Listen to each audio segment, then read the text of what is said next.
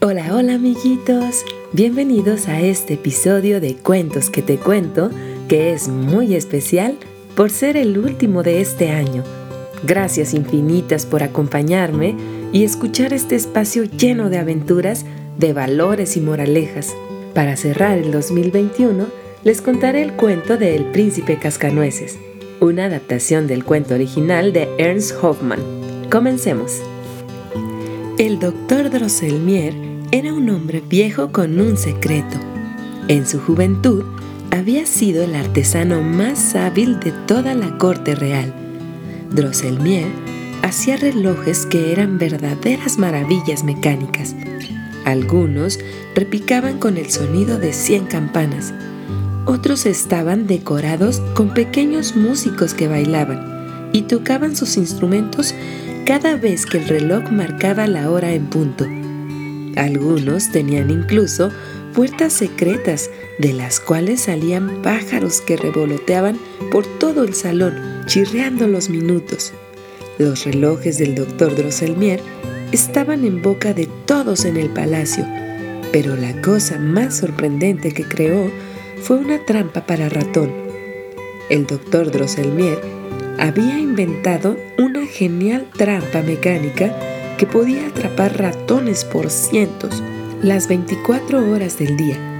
Todos en el palacio estaban encantados, excepto el rey ratón.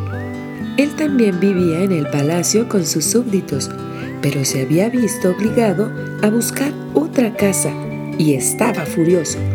El rey ratón sabía hacer magia poderosa y se vengó del doctor Drosselmier convirtiendo a su sobrino en un feo muñeco de madera.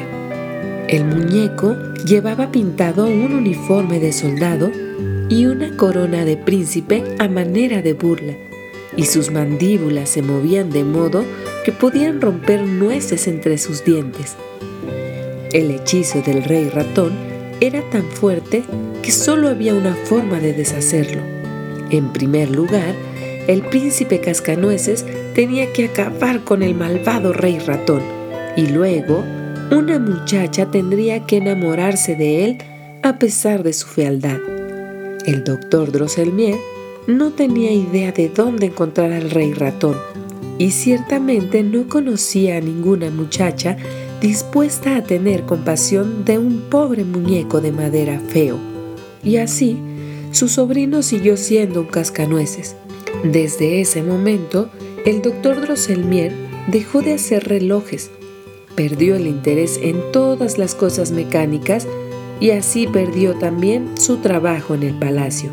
El doctor Drosselmier se culpaba a sí mismo por la fatídica desaparición de su sobrino y nunca le había dicho a nadie lo que ocurrió, pero desde entonces había estado tratando de encontrar la forma de romper el hechizo del rey ratón y un día finalmente pensó que la había encontrado. La hijada del doctor Drosselmier, Clara, se había convertido en la muchacha más gentil que uno pudiera conocer. Si alguien iba a apiadarse alguna vez del feo y agarrotado príncipe cascanueces, esa era Clara. Era Nochebuena y el doctor Drosselmier había llegado a casa de Clara temblando de la emoción no estaba emocionado por la fiesta que se celebraba esa noche, con juegos, música y baile. No, el doctor Drosselmier estaba emocionado porque esperaba que esa fuera la noche en que el terrible hechizo se deshiciera y su sobrino volviera a la normalidad. Mientras los invitados hablaban, bromeaban y reían, el doctor Drosselmier se dispuso a vaciar la enorme bolsa que había llevado consigo. Estaba llena de pan de jengibre y galletas, bastones de dulce y figurillas de azúcar, bombones, turrones y caramelos de rayas. En todos los rincones de la habitación, el doctor Drosselmier apiló las golosinas favoritas del rey ratón. Eso debe ser suficiente para sacarlo de su escondite, pensó el doctor. Entonces llegó el momento de darle a Clara su regalo de Navidad. Los ojos de la muchacha se abrieron llenos de emoción mientras desenvolvía el brillante paquete, pero su cara se puso triste cuando vio al feo príncipe cascanueces. Entonces, con gentileza, la muchacha le acarició el rostro al muñeco. No era bonito, no era acariciable, ni siquiera era nuevo, pero fue por eso precisamente que Clara decidió amarlo. No podía soportar la idea de que se quedara solo y sin que nadie lo amara, especialmente en Navidad. Clara tomó al muñeco y lo abrazó con fuerza. El doctor Drosselmier se fue de la fiesta con una lucecilla de esperanza en el corazón. Cuando terminó la fiesta y fue hora de irse a la cama, Clara metió al muñeco a la cama para que durmiera con ella. Te quiero, le susurró antes de quedarse dormida. Siempre te voy a cuidar. Y esa noche, Clara tuvo un sueño muy extraño. Soñó que el príncipe cascanueces se despertaba junto a ella y le sonreía. Tomaba su mano y la guiaba hacia abajo. Se oían chillidos y ruidos de escaramuza que venían de la sala y cuando Clara se asomó a la puerta, vio un terrible espectáculo. Había ratones por todas partes. Se estaban peleando y mordiendo por los dulces del doctor Drosselmier. Y lo peor, un horrible ratón de siete cabezas estaba en medio de la alfombra, riendo jubiloso al ver todo el desorden y la confusión. El ratón de siete cabezas llevaba siete coronas doradas y Clara se dio cuenta de que debía ser el rey de las malignas criaturas. Con gran valor, el príncipe Cascanueces arremetió contra el horrible rey ratón, con la espada en la mano, y empezó a luchar furiosamente. Pero había demasiados ratones. Todos se arremolinaron en torno a su rey para protegerlo. Tiraron al suelo al príncipe Cascanueces y éste desapareció bajo miles de ratones que lo mordían y arañaban. Justo cuando el rey ratón enderezaba la cabeza y empezaba a reír, Clara se quitó su pantufla y se la arrojó con todas sus fuerzas. ¡Pam! Golpeó al rey ratón en cuatro de sus siete cabezas.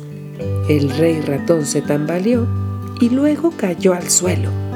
Cuando los ratones vieron que ya no tenían líder, perdieron el valor, se apresuraron a recoger su cuerpo y desaparecieron por las grietas y agujeros de las paredes y el piso. El príncipe Cascanueces corrió hacia Clara y la besó. Gracias por todo lo que has hecho por mí, le susurró y las lágrimas le brillaban en sus ojos pintados. Déjame pagarte llevándote a un viaje fantástico a mi reino, el reino de los dulces. Era el sueño más maravilloso que Clara había tenido. Viajó por bosques hechos de azúcar de cebada, cruzó ríos de limonada, recogió flores de nieve, caminó sobre senderos de chocolate y visitó el castillo de jengibre del príncipe Cascanueces. De hecho, Clara se puso triste cuando la despertaron. Aun cuando ese día era Navidad, abrazó al muñeco de madera y dijo, Eres el mejor regalo que he recibido. Y Clara podría jurar que la sonrisa del muñeco se hizo más ancha. Mientras tanto, del otro lado de la ciudad, el doctor Drosselmier despertó y encontró también el mejor regalo que le hubieran podido hacer. Debajo del árbol de Navidad se encontraba su apuesto y valiente sobrino que dormía pacíficamente después de una noche agotadora.